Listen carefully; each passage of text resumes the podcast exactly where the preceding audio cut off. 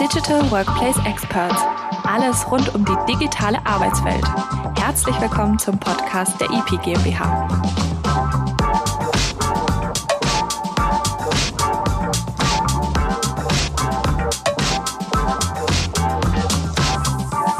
Hallo und herzlich willkommen zu einer neuen Episode der Digital Workplace Experts. In der heutigen Folge hat sich unser Senior Consultant Felix Gronau mit Tobias Vögele getroffen.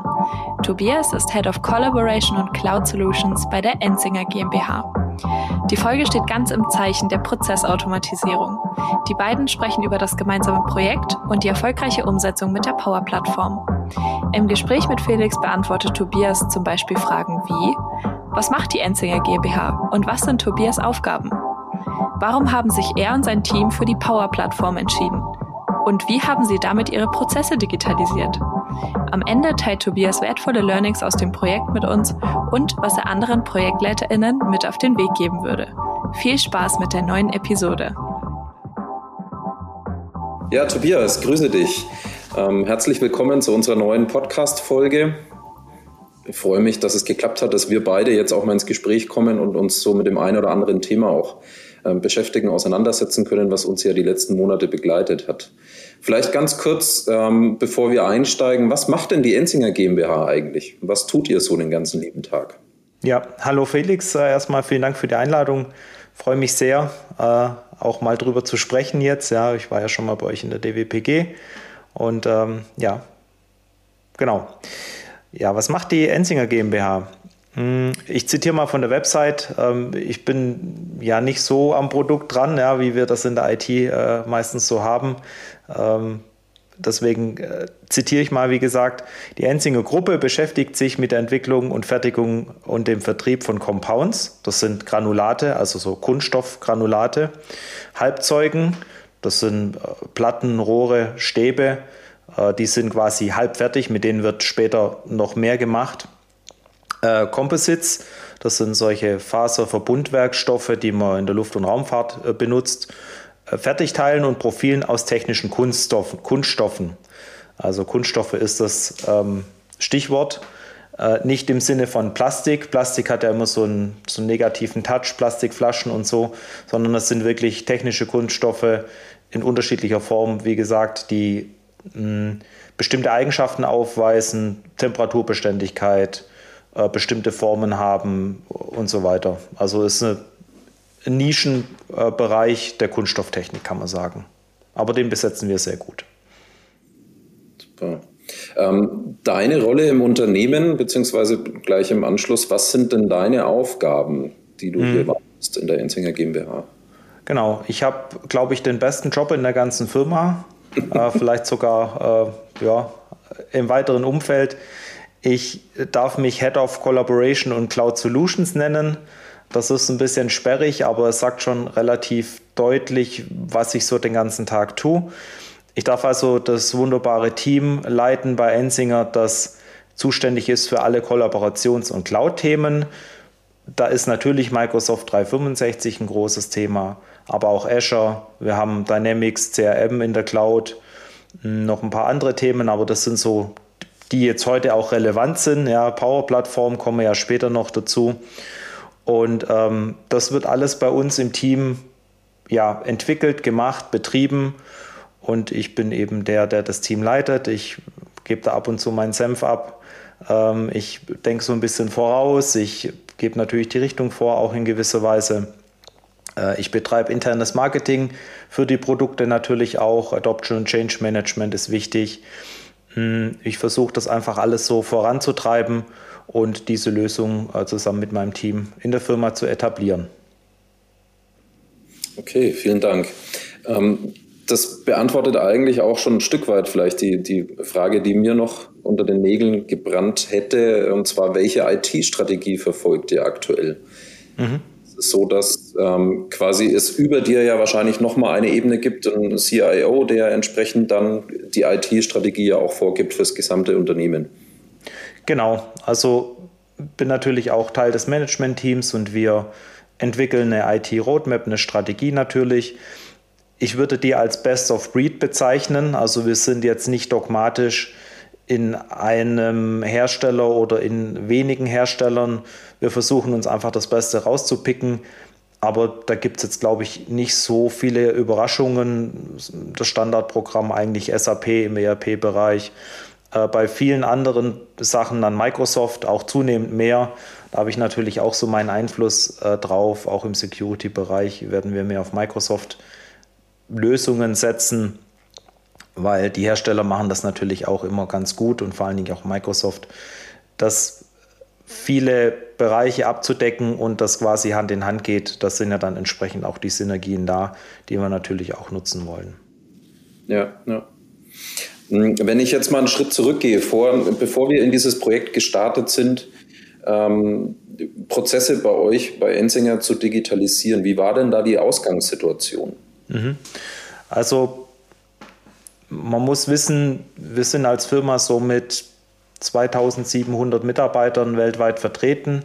Es sind leider nicht alle Tochtergesellschaften in die IT integriert. Es gibt also Inseln, das ist ein bisschen schade, aber äh, ist halt so.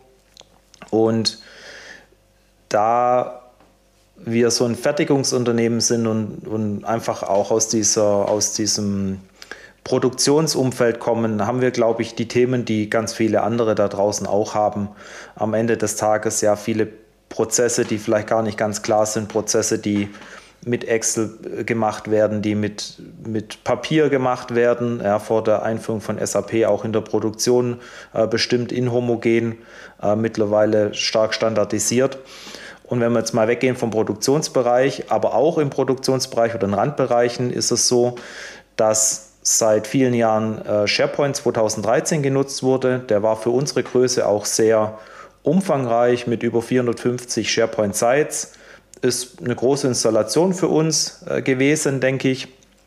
Und da gab es etwa 15 Workflows auf Basis der Nintex ähm, Automatisierungsengine.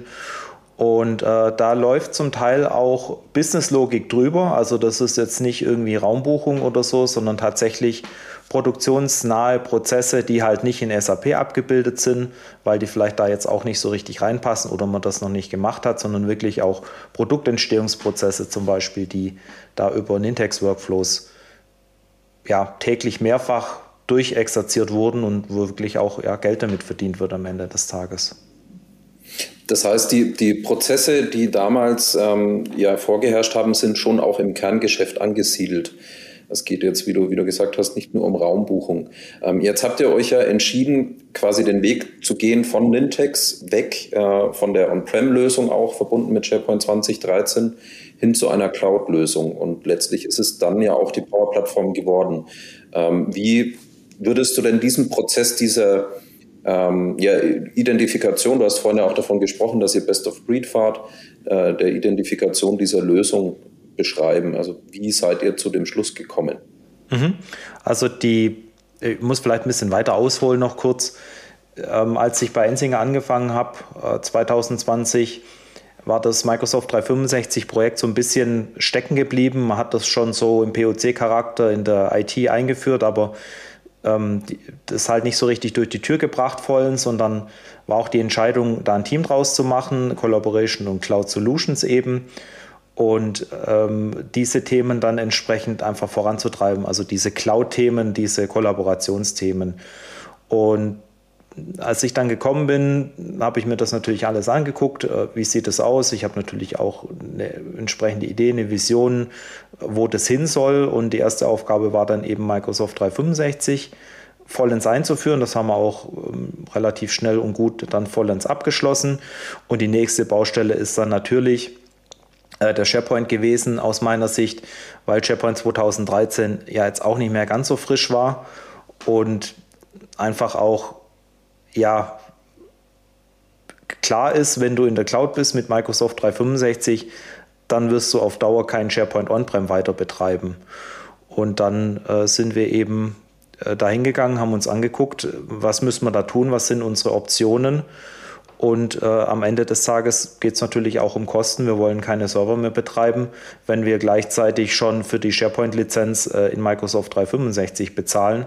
Haben gesagt, okay, das ist die Zukunft, äh, da wollen wir hin. Es ist klar, wo wir hin wollen. Wie kommen wir da hinten von da, wo wir jetzt sind? Und äh, dann ging es los.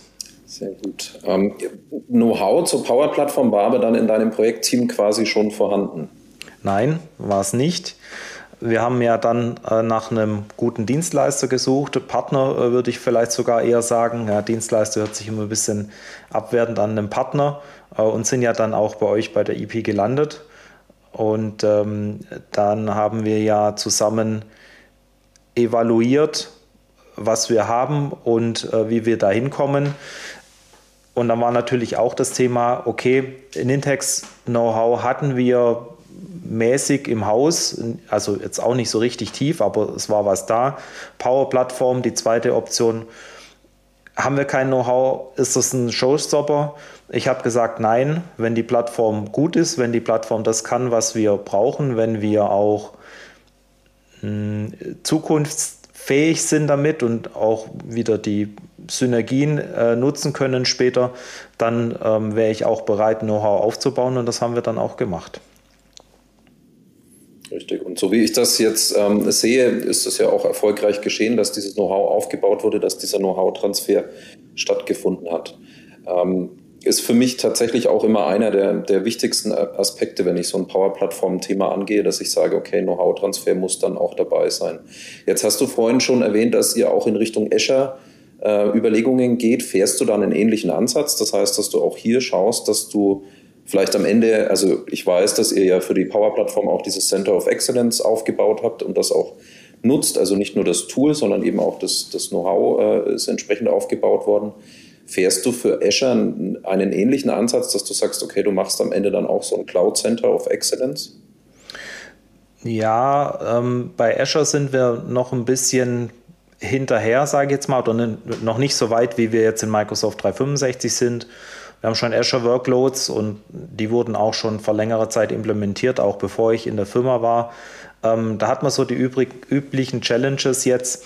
Äh, verschiedene Tenants, äh, keine Governance, äh, keine ja, grundlegenden Architekturkonzepte. Aber das ist jetzt eines meiner nächsten Themen. Äh, da bin ich jetzt auch äh, dabei, ein Projekt aufzusetzen, dass wir da ein bisschen aufräumen. Erstmal das Fundament schaffen, sozusagen die richtigen die richtigen Konzepte erarbeiten. Und äh, wenn wir das haben, wir wissen, wie das Zielbild aussehen soll, dann fangen wir an, die Tenants äh, zu mergen oder zu migrieren entsprechend. Und da wird es natürlich dann auch notwendig sein, Know-how aufzubauen. Wir haben heute auch ja, Programmcode in Azure laufen schon äh, für Schnittstellen, zum Beispiel zwischen SAP und CRM. Äh, läuft über eine Azure-Schnittstelle bei uns, über eine Logic App. Und da ähm, ja, müssen wir natürlich äh, Inhalt, äh, Know-how aufbauen. Ich bin kein Freund von Outtasking, also stumpfes Outtasking. Äh, ich denke immer, man sollte die Leute intern auch qualifizieren. Man kann sich natürlich einen Partner reinholen, der einen weiterbildet sozusagen, aber äh, man muss immer selber auch in der Lage sein, solche Lösungen zu betreiben. Mhm. Und haben es ja bei der Power-Plattform auch gemacht. Wir haben ja ein Training on the Job gemacht sozusagen. Äh, Coaching haben wir das ja genannt. Das heißt eben nicht, dass irgendein Partner kommt und den Workflow von A nach B äh, migriert oder eine Neuentwicklung macht und sagt, so, jetzt ist fertig, viel Spaß damit, sondern wir haben das eben immer gemeinsam mit euch gemacht. Und äh, dann haben die Leute intern was gelernt, wie es eben funktioniert an der konkreten Fragestellung, am konkreten Problem und nicht nur in der Theorie nach dem Motto, ja, man würde das jetzt so und so machen, wenn man das und das Problem hat, sondern wir haben ja genug Probleme, wenn man das so sagen kann und dann kann man die auch gemeinsam angehen. Sehr schön. Hm, Probleme, das ist ein, du spielst mir einen guten Ball zu. Also gibt es Prozesse, die ihr bewusst jetzt auch äh, ausgeschlossen habt, die bewusst erstmal nicht digitalisiert werden? Und wenn es die gibt, warum habt ihr euch dafür entschieden? Mhm. Also bewusst ausgeschlossen haben wir jetzt erstmal nichts, aber also die erste Priorität oder die erste Phase war eigentlich, das, was wir schon haben, auf Nintex entsprechend auf die Power-Plattform zu bringen. Das ist abgeschlossen. Das haben wir, das war am Ende des Tages ja so eine Art Neubau. Ja, wir haben ja jetzt nichts migriert mit dem Tool oder so, sondern wir haben die, äh, die bestehenden Workflows einfach neu gebaut auf der Power-Plattform. Da haben wir natürlich auch moderate Anpassungen gemacht, wo es sinnvoll war. Jetzt nicht zu viel, aber je nachdem, ja, Kleinigkeiten. Und in der Phase 2, in der wir uns jetzt eigentlich befinden, äh, geht es eben um die Umsetzung neuer Anforderungen. Und da sind wir gerade an dem Punkt, ich habe ja vorher schon mal Marketing gesagt, wo ich natürlich jetzt auch ein bisschen umtriebiger bin und versuche, das Business und die Fachbereiche davon zu überzeugen, was für ein Potenzial wir da haben. Das ist definitiv da.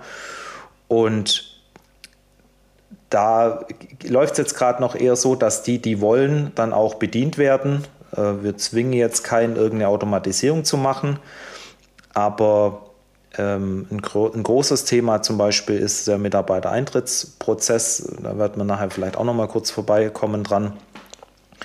Äh, sodass, äh, um deine Frage jetzt final zu beantworten, wir nichts ausgeschlossen haben, sondern einfach mal das genommen, was sich angeboten hat und da jetzt äh, dran weiterarbeiten sozusagen. Wir kommen aber an den Punkt jetzt, äh, wo wir auch eine Pipeline aufbauen müssen oder eine App Factory oder wie man das auch nennen möchte, um einfach die Anforderungen, die jetzt immer mehr werden, tatsächlich, also der Schneeball kommt ins Rollen, entsprechend auch zu steuern und zu priorisieren. Mhm. Sehr schön. Das heißt, deine Marketing-Anstrengungen ähm, intern tragen so langsam auch ihre Früchte. Die Fachabteilungen, das Business kommt auf dich zu oder kommt auf dein Team zu und äh, schmeißt euch erstmal die Anforderungen dann über den Zaun. Ähm, wie stellst du dir denn diese Zusammenarbeit oder wie gestaltet sich aktuell diese Zusammenarbeit mit dem Business bzw. den Fachabteilungen? Mhm. Also Stand heute ist es meistens noch so, dass wir an den bestehenden Prozessen arbeiten, die verbessern oder aus dem gleichen äh, Publikum, sage ich jetzt mal, oder Kundenkreis, wenn man so möchte, die eh schon solche Apps und Automatisierungen haben, neue Ideen kommen und dann muss man die halt mit denen bewerten. Das möchte ich, wie gesagt, jetzt auch in den nächsten Monaten ein bisschen mehr formalisieren, dass einfach auch klarer ist, worum geht es wirklich, wie sind die Aufwände. Es gibt vielleicht ein paar Design Principles, die man beachten muss. Mehrsprachigkeit, äh, Länge des Workflows, also wie lange der läuft. Ja, geht das ganz schnell oder läuft der über Monate? Das sind ja Dinge, die man einfach berücksichtigen muss, schon bei der Entwicklung, weil sonst muss man nachher die Hälfte nochmal neu machen.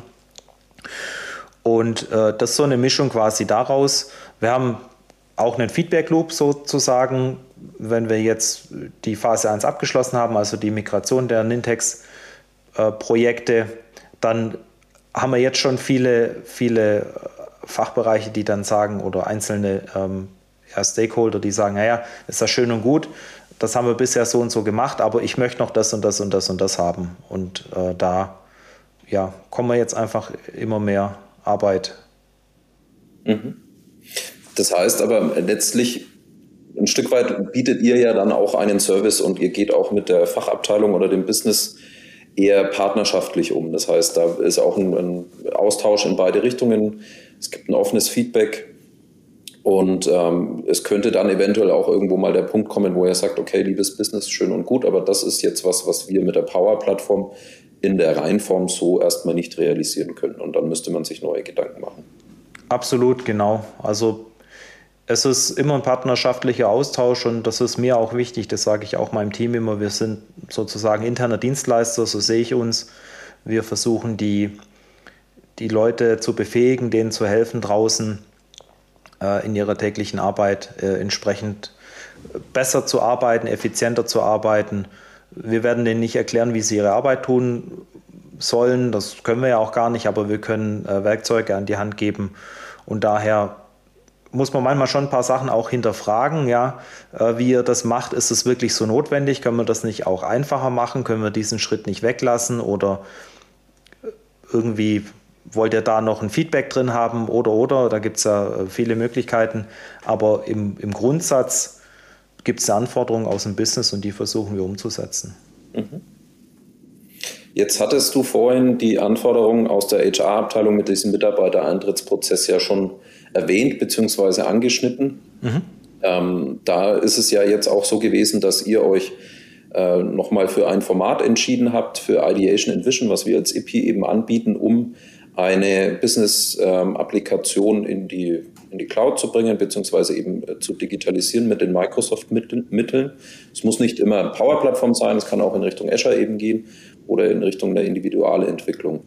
Ähm, kannst du nochmal umreißen, was der ausschlaggebende Punkt war, warum ihr euch oder warum du dich dafür entschieden hast, dieses Thema Ideation and Vision äh, jetzt bei der Enzinger nochmal anzugehen und da diesen Mitarbeitereintrittsprozess zu beleuchten. Mhm. Also Mitarbeitereintrittsprozess, da war ich quasi der Anforderer aus dem Business und gleichzeitig der, der die Anforderungen aufnehmen kann.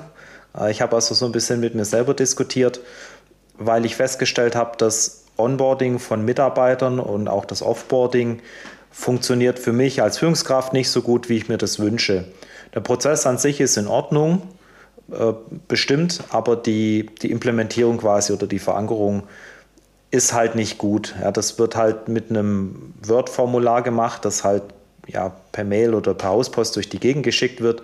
Also so ein Klassiker, das macht keinen Spaß, ja, wenn du versuchst, einen Mitarbeiter onzuboarden und von 30 oder 20 verschiedenen Leuten irgendwelches Feedback brauchst, das kriegst du ja nicht ordentlich gesteuert mit so, einem, mit so einer Implementierung. Und dann habe ich gesagt, naja, können wir das nicht vielleicht anders machen? Und bin dann auch auf unsere Personalabteilung zugegangen und die waren dann auch bereit, äh, in diesem Workshop-Format mitzumachen. Und ich denke, Felix, da ist auch was, was Gutes dabei rausgekommen. Das so zur Entstehung quasi überhaupt des, des Workshops oder warum wir das gemacht haben, äh, inhaltlich, also warum der Mitarbeitereintrittsprozess und jetzt warum Ideation und Vision. Mm, ich wollte einen gezielten Workshop haben, äh, wo die, wo die konkreten Anforderungen entsprechend besprochen werden. Wenn man das so zwischen Tür und Angel macht, dann kommt aus meiner Erfahrung da was dabei raus, aber ob das das ist, was man möchte, eher nicht. Das heißt, man muss sich wirklich gezielt hinsetzen und wir sind ja dann auch dieses Formular durchgegangen, haben gesagt, okay, das ist notwendig, das funktioniert so, äh, wir brauchen das da und da. Und das ist genau das, was ich haben wollte, dass man sich wirklich auch offen und ohne voreingenommen zu sein, da entsprechend äh, mit, mit den Anforderungen auseinandersetzt. Was mir dann natürlich auch wichtig war, ist, dass wir äh, Ideen und Erfahrungen dann von dem Partner auch schon mit reinkriegen. Ja. Ja. Das war ja auch ein gutes Argument von euch zu sagen, naja, ähm, man brät da nicht so im eigenen Saft, sondern man, ihr habt da Erfahrung, ihr seht ja mehr Unternehmen, äh, ihr seht dieses Problem vielleicht auch öfter und könnt da entsprechend äh, vielleicht noch ein bisschen beraten und ähm, ja, Input geben losgelöst vom reinen Workshop-Format im Sinne von Methodik, sondern auch einfach inhaltlich äh, schon mal so ein bisschen ja, eine Idee geben, wo es denn hingehen könnte. Und dann bin ich eigentlich auch schon beim Schluss, nämlich dem Zielbild oder der Vision. Das, das ist ein großes Thema für uns, äh, diesen Prozess anders zu machen, weil auch mehrere ja, Service Center Bereiche beteiligt sind und nachher auch viele Leute diesen Prozess benutzen. Im Prinzip hat irgendwann auch jeder Mitarbeiter ja Berührung mit diesem Prozess. Und deswegen war mir eben auch ein Zielbild ganz wichtig, weil ich muss dieses Projekt ja auch wieder intern verkaufen, in Anführungszeichen. Ich muss Leute davon überzeugen, dass das eine gute Sache ist. Und wenn ich dann ein konkretes Zielbild habe und sage, so und so sieht es aus, wir haben uns das überlegt, das und das ist der Outcome, dann habe ich es ja auch viel leichter, Werbung dafür zu machen, Geld dafür zu bekommen, Ressourcen, Personal dafür zu bekommen in der Umsetzung, äh, als nur zu sagen, naja, so wie wir es jetzt machen, ist es doof, lass uns anders machen. Ja, ja. Verstanden. Sehr schön, gut. Das ist für mich natürlich auch nochmal ein wertvolles Feedback, weil dieses ähm, Format Ideation and Vision schon etwas ist, was ich auch weiter forciere und wo ich denke, da ist ein großer Mehrwert, gerade eben auch für, für eine IT-Abteilung, weil wir ein Stück weit als Dienstleister oder als Partner eben dann auch als Mittler auftreten können in Richtung Fachabteilung. Das heißt, wir moderieren diesen Workshop gemeinsam und die Idee ist ja tatsächlich auch, dann äh, die Fachabteilung und die IT-Abteilung hier an einen Tisch zu bringen und mal offen über die Anforderungen zu sprechen. Ähm, die Anforderungen aber nicht zu ähm, ja, wie soll ich sagen, nicht zu zerdenken, sondern gezielt eben in diesen dreimal 90 Minuten dann am Ende auch zu einer Vision, zu einer Technologievision und zu einer ähm, Möglichkeit der Umsetzung und Implementierung dann zu kommen. Okay. Mhm. Ja, das hat auch sehr gut funktioniert und weil du sagst dreimal 90 Minuten, das ist tatsächlich nicht viel Zeit, also man muss sich da schon anstrengen und, und disziplinieren, aber das hat funktioniert. Es war zwar immer knapp, Und ich habe am Anfang auch gedacht, naja, hm, da kommt vielleicht, also weiß nicht, ob uns das reicht, aber es ist wie so oft, wenn man sich gewisse Ziele steckt oder einen Rahmen steckt, dann kommt man ganz gut hin und das hat sehr gut funktioniert. War dann unterm Strich eine sehr effiziente Sache, würde ich sagen. Genau, also das ist auch die Idee, ne? wirklich zu sagen, man hat ja dieses Timeboxing und man muss gezielt eben an genau diesem Problem arbeiten und dann aber auch äh, in dieser Zeit zu einer Lösung kommen. Und das ist schon klar eine Herausforderung, aber das hat es bei euch dann auch mal wieder gezeigt, dass es durchaus fruchten kann und dann auch zum Erfolg werden kann. Hm, wenn ich jetzt nochmal auf das gesamte Projekt oder die, im Prinzip sind es ja fast schon mehrere Projekte, die wir jetzt mit euch gemeinsam gemacht haben, äh, zurückblicke, was sind denn deine Learnings aus dem Projekt? Gibt es vielleicht sogar Dinge, die du sagst, die waren besonders gut, aber vielleicht gibt es auch ein, zwei Punkte, wo du sagst, okay, das würdest du, wenn du so ein Projekt nochmal aufsetzt, anders angehen? Mhm. Anders würde ich es, glaube ich, nicht machen. Ich würde vielleicht an der einen oder anderen Stelle noch ein bisschen mehr Fokus drauf legen. Also unterm Strich, um das mal zusammenzufassen, wir sind jetzt komplett in der Cloud mit dem SharePoint. Das heißt, der SharePoint 2013 ist auch schon Geschichte, sogar schon gelöscht, also im, im September, glaube ich. Haken dran. Richtig, das war wirklich sehr viel Arbeit, weil nicht nur mit den Workflows, sondern eben auch mit diesen 450 SharePoint-Sites äh, musste man ja dann wirklich auch die Fachbereiche beraten. Wir haben jetzt nicht einfach nur ShareGate genommen, haben das Zeug von links nach rechts migriert und gesagt, so viel Spaß, sondern wir haben dann wirklich auch wieder dieses Change Management gemacht und viel Arbeit investiert, mit jedem Site-Owner wirklich gesprochen, brauchst du diese Seite noch, was machst du damit, ähm, kannst du das in Zukunft anders machen und haben dann, ich würde mal sagen, drei Viertel der Sites nach Teams migriert, um einfach auch diesen, diesen Kollaborationsanteil zu erhöhen. SharePoint ist ja im Vergleich zu Teams nicht so kollaborativ. Es ist schon ein kollaborativer Anteil da, aber Teams bietet ja schon deutlich mehr Möglichkeiten auch. Und vielleicht nochmal 25 Prozent der Sites sind tatsächlich auch heute noch SharePoint-Sites. Äh, einfach weil sie nicht diesen, diesen Teams-Zusammenarbeitscharakter haben, sondern eher informativ sind. Vielleicht auch für ein breiteres Publikum.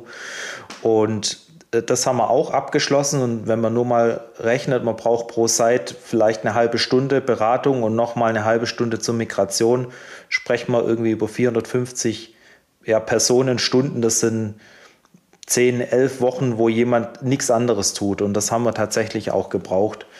Äh, das war aber uns zumindest klar und ich bin auch froh, dass wir es so gemacht haben, weil wir jetzt wirklich eine saubere Lösung haben.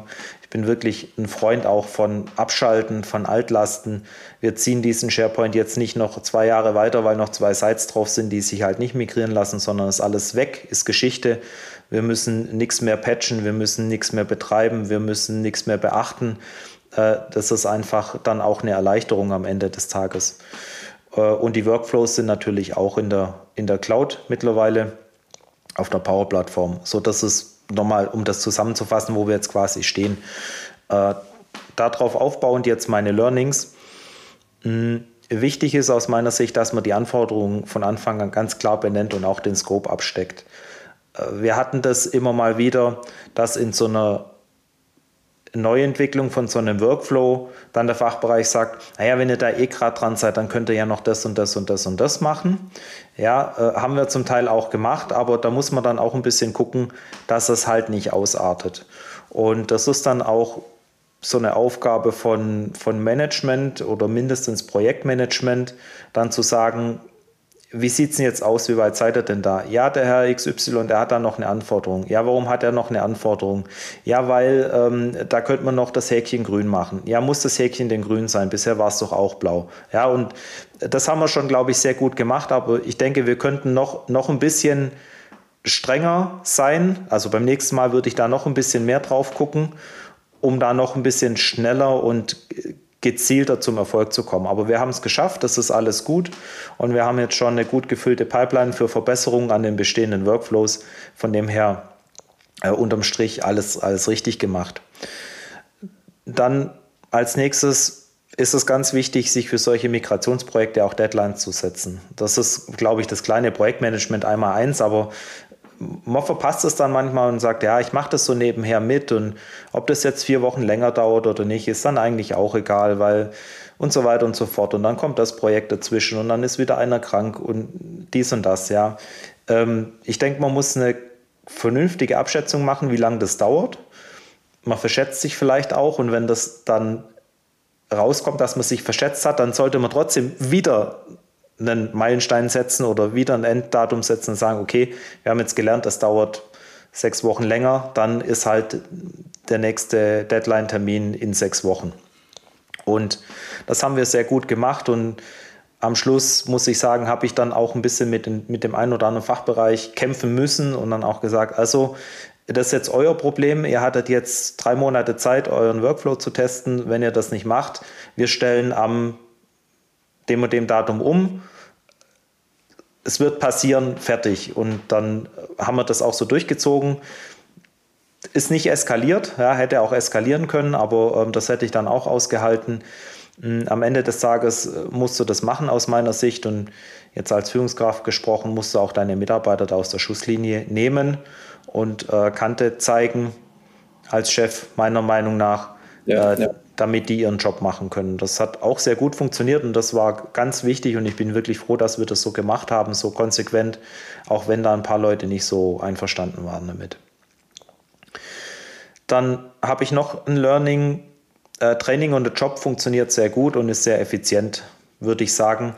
Also wirklich am konkreten Problem zu arbeiten, ist, glaube ich, die beste Sache, äh, die man hat. Es ist manchmal so ein bisschen kontraintuitiv, dass man sagt, naja, aber ich weiß doch gar nicht, wie es geht. Aber dann hast du ja eben den Partner, äh, den Consultant vom Partner, äh, der dir dann hilft ja, und sagt, okay, du musst es so und so machen, aber nur mit solchen Problemen lernst du. Also wenn es gut läuft, lernst du nichts, sage ich jetzt einfach mal so.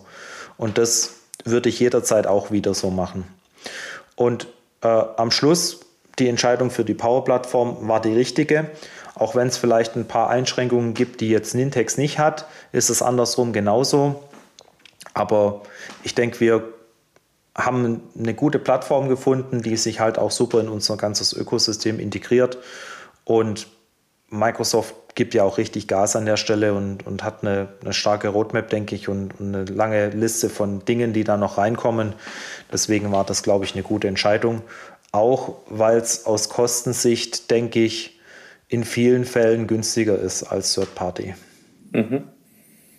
Genau, und ihr, ihr im Prinzip dann auch das volle Potenzial ähm, von Microsoft 365 bei euch entfaltet. Das ist ja schon immer was, was wir, denke ich, auch bei der letzten DWPG ja so ein, so ein Fazit war, dass wir gesagt haben, okay, es ist in vielen Unternehmen ist wirklich viel Potenzial, was hier auf der Strecke bleibt.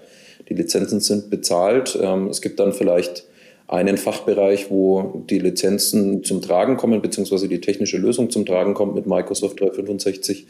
Aber es geht noch viel mehr und man kann da viel mehr auch in die Breite gehen und sich vielleicht dann auch von der einen oder alteren, anderen äh, Alt-Applikation verabschieden. Mhm. Gut, das heißt viel Erwartungsmanagement auch gegenüber den Fachbereichen habe ich nochmal mitgenommen. Das ist wichtig. Gutes Projektmanagement, auch immer wieder Deadlines, Meilensteine sich zu setzen und ich denke, das funktioniert am Ende ja auch nur, wenn man äh, hier offen kommuniziert und, und ganz viel Zeit eben auch in die Kommunikation investiert, im Team, äh, in Richtung Fachbereich und am Ende natürlich auch mit dem Partner. Ja, genau. Wie geht es denn jetzt weiter? Was sind die, die weiteren Projekte oder Erweiterungen, die noch geplant sind auf eurer Seite? Ja, passt ganz gut. Wir hatten heute Morgen schon anderthalb Stunden äh, investiert mit deinen Kollegen und äh, mit entsprechenden Leuten bei mir aus dem Team zu gucken, was haben wir denn jetzt noch äh, zu tun, beziehungsweise was steht denn gerade noch so an. Und wir haben schon festgestellt, das Jahr ist auf jeden Fall locker vorbei. Wir sprechen schon darüber, was wir nächstes Jahr machen. Das heißt, ganz grob zusammengefasst geht es jetzt für uns erstmal darum, dass wir die bestehenden Workflows, da gibt es noch ein paar Änderungen, die sinnvoll sind, die werden wir machen. Äh, wir haben eine Vorstufe des Mitarbeiter-Onboarding äh, schon äh, in der Entwicklung. Das war ein bisschen aufwendiger für Dynamics. Das kann man dann später fürs generelle Mitarbeiter-Onboarding weiter ausbauen. Das möchte ich gerne noch an den Start kriegen dieses Jahr, weil das relativ, also da haben wir gar keinen Prozess dafür. Das ist jetzt eher ein IT-Thema gerade. Aber wie neue User in Dynamics dann angelegt werden, da müssen unterschiedliche Leute mit unterschiedlichen Rechten unterschiedliche Dinge tun. Und das ist dann halt auch immer ein bisschen mühsam. Und da haben die Kollegen auch was Schönes gebaut, das dann hoffentlich auch bald vollends fertig ist. Und dann hoffe ich, dass wir das Mitarbeiter-Onboarding generell kriegen. Da bin ich gerade äh, intern in den Verhandlungen, warte eigentlich nur noch auf das Go, das hoffentlich bald kommt. Und dann wäre das das äh, nächste große Ding, eben Mitarbeiter-Onboarding zu machen mit der Power-Plattform und da wirklich auch ganz schnell äh, noch ein paar Fans zu gewinnen, um dann in Zukunft noch mehr Anfragen zu kriegen Richtung Prozessautomatisierung. Und ja, was wir zwischendrin noch machen müssen an der Stelle ist halt diesen Prozess für das, äh, für das ähm, Anlegen einer neuen App, also App Factory ist das Stichwort, das zu formalisieren und da entsprechend ja, sauber aufgestellt zu sein, damit wir mit den um, um, äh, Anfragen dann auch umgehen können. Ja, ja. Okay, sehr schön. Das heißt, die Tür ist offen in Richtung Power Plattform und es wird noch sehr, sehr viel passieren. Du bist on track mit deinen Zielen, die du, die du dir wahrscheinlich persönlich auch gesteckt hast. Ja. Das heißt, die Power Plattform ist bei Ensinger voll und ganz angekommen.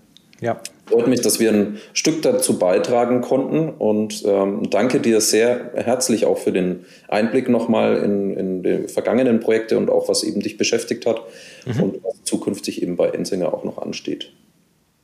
Ja. Vielen, vielen Dank fürs Gespräch. Sehr gerne, auch von mir. Vielen Dank, auch für die Arbeit, die die EP leistet. Äh, mit uns zusammen ist immer gut, macht immer Spaß und es kommen immer super Ergebnisse raus dabei. Super, danke.